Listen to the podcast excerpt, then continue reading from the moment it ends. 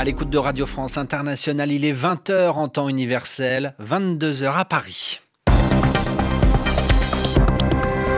Adrien Delgrange. L'heure de retrouver votre journal en français facile. Bonsoir à tous. À la une de ce 22 octobre, les présidents russes et turcs viennent d'annoncer un accord présenté comme historique. Les forces russo-syriennes vont faciliter le retrait des forces kurdes qui sont situées dans le nord de la Syrie. Et nous serons pour cela à Sochi dans un instant. Nous ferons le point par ailleurs sur la situation au Liban. Après six jours de contestation, nous irons dans la grande ville du nord du Liban, Tripoli. Au Chili, le président Piñera réunit les chefs de partis politiques dans l'espoir de calmer la fronde sociale. À la une, également Mayotte, Emmanuel Macron promet de lutter contre l'immigration clandestine dans cette île en provenance des Comores. Le nouveau coup de poker signé Boris Johnson, je vous parle du Brexit. Il veut faire passer coûte que coûte le Brexit. Et puis euh, du football, le Paris Saint-Germain peut se qualifier dès ce soir pour les huitièmes de finale de la Ligue des Champions. À la mi-temps, 0 à 0 contre l'équipe de Bruges. Le journal. Le journal. En français facile. En français facile. Un accord qualifié d'historique par Recep Tayyip Erdogan, accord annoncé euh, à quelques heures seulement de l'expiration, la fin de la trêve dans le nord de la Syrie. Cet accord, le président turc l'a négocié à Sochi, en Russie, ce mardi avec son homologue Vladimir Poutine, les deux hommes qui se sont entretenus plus de cinq heures avant d'aboutir à ce résultat. Les précisions de notre envoyé spécial à Sochi, Daniel Valo. Principal élément à l'issue de ces longues heures de négociations sur les bords de la mer Noire, la Russie de Vladimir Poutine s'engage au retrait des forces kurdes le long de la frontière entre la Turquie et la Syrie. La Russie s'engage également à opérer des patrouilles conjointes avec la Turquie pour s'assurer que le retrait est bien respecté. À partir de ce mercredi midi, les troupes syriennes et la police militaire russe devront donc pénétrer dans les zones frontalières qui sont toujours contrôlées par les Kurdes et s'assurer de leur retrait sur une profondeur de 32 km. Selon les termes de l'accord, ce retrait devra être effectif dans les sept jours qui suivront. Une fois le retrait effectué, la Russie et la Turquie mèneront des patrouilles communes à l'est et à l'ouest de la zone contrôlée actuellement par la Turquie, et cela sur une profondeur de 10 km. L'accord prévoit donc le maintien du statu quo sur cette zone de 120 km située entre Tal Abyad et Ras. Les Turcs conservent pour le moment le contrôle militaire de cette portion de frontière. Ils acceptent en revanche de ne pas poursuivre leur offensive militaire et ils obtiennent de sérieuses garanties de la part de la Russie quant à leur objectif initial, le retrait des Kurdes et de leurs armes tout au long de la frontière. Daniel Valo, Sochi, RFI. Et puis pendant ce temps-là, Donald Trump annonce un coup de pouce financier au casque blanc. Le président américain valide une aide de 4,5 millions de dollars pour les casques blancs. Ce sont ces secouristes qui travaillent en Syrie dans les zones rebelles au régime du président Bachar el-Assad. L'épreuve de force entre la rue et le gouvernement se poursuit au Liban. Les protestataires, massés depuis maintenant cinq jours dans le centre de Beyrouth, la capitale, se sont une nouvelle fois donné rendez-vous aujourd'hui. Ils rejettent le plan de réforme présenté hier par le Premier ministre un projet de, de, réforme qui a annoncé notamment un budget pour l'année prochaine sans impôts supplémentaires pour la population ou encore une baisse de 50% des salaires du président, des ministres et des députés. Nicolas Feldman s'est rendu dans une ville sunnite située dans le nord du pays, Tripoli, où les déclarations du Premier ministre peinent à calmer la population. Eh bien, vous l'entendez sûrement derrière moi, les manifestants restent mobilisés. Ils sont de nouveau rassemblés ce soir sur cette place Sartan Nour. Alors, vu d'en haut, la scène est assez impressionnante. Des centaines de téléphones qui scintillent, des marées de drapeaux rouges et blancs aux couleurs du Liban. Et perchés sur le rebord d'un immeuble, plusieurs DJ haranguent cette foule compacte. L'ambiance, donc, euh, ici à Tripoli est à la fête. Mais derrière cette bonne humeur apparente, le peuple est venu une nouvelle fois crier sa colère contre une classe politique jugée corrompue. Les slogans sont les mêmes que ces cinq derniers le peuple veut la chute du régime. Révolution, répète aussi d'une seule voix les manifestants. Vous l'avez compris donc, ni les réformes annoncées hier, ni les mots du Premier ministre n'ont calmé la rue. Le chef du gouvernement Saad Hariri qui n'échappe pas à ce mouvement de défiance.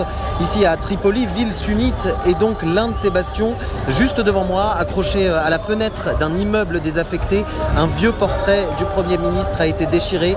Le message est donc clair, c'est tout un système que les manifestants, jeunes pour la plupart, veulent balayer. Pour le sixième soir de suite, ils devraient veiller tard ici sur cette place Sartenour. Nicolas Feldman, envoyé spécial au, Liban pour RFI.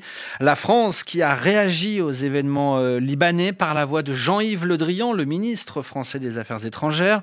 La France appelle à la préservation de la paix et aussi au strict respect du droit de tous les Libanais à manifester. À l'écoute d'RFI en direct de Paris, 22h05, la colère des Chiliens persiste. Après quatre jours de manifestations et d'émeutes qui ont entraîné la mort de 15 personnes, le président Sébastien Piñera veut maintenant réunir les représentants de l'opposition afin de trouver une issue à la crise. Des entrevues euh, qui se déroulent en ce moment à la Moneda, c'est le palais présidentiel chilien. Aude Villiers-Moriamé, envoyé spécial d'RFI au Chili, vous êtes en direct euh, de Santiago. Alors, euh, pas sûr que les manœuvres du président permettent de convaincre les Chiliens.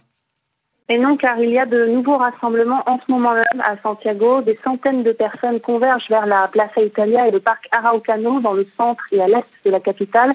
On entend un peu partout dans les rues des cacerolassos, des concerts, des casseroles.